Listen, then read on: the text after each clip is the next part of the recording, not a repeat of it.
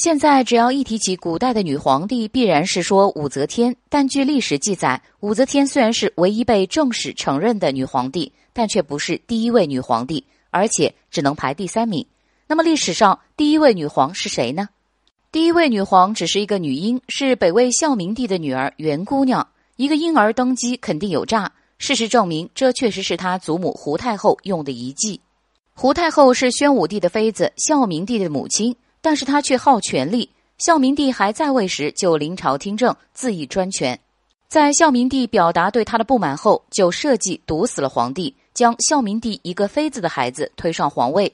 等孩子登基后，才说原来是个女婴。如此一来，大权还在他的手里，其他朝臣再不满，也无法与皇权相抗衡。而这第一个女皇袁姑娘，也就在皇位上待了几天，就下台了。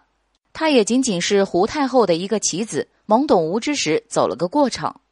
第二位女皇竟然出现在唐朝，而且是在唐高宗在位时。这个女人叫做陈硕贞，本来只是个贫苦人家孩子，因为当时的唐高宗刚即位，唐太宗时期遗留下来的奢侈之风劳民伤财，陈硕贞就带领农民起义，并且自立为文家皇帝。不过他的起义也就一个月就被镇压了下去。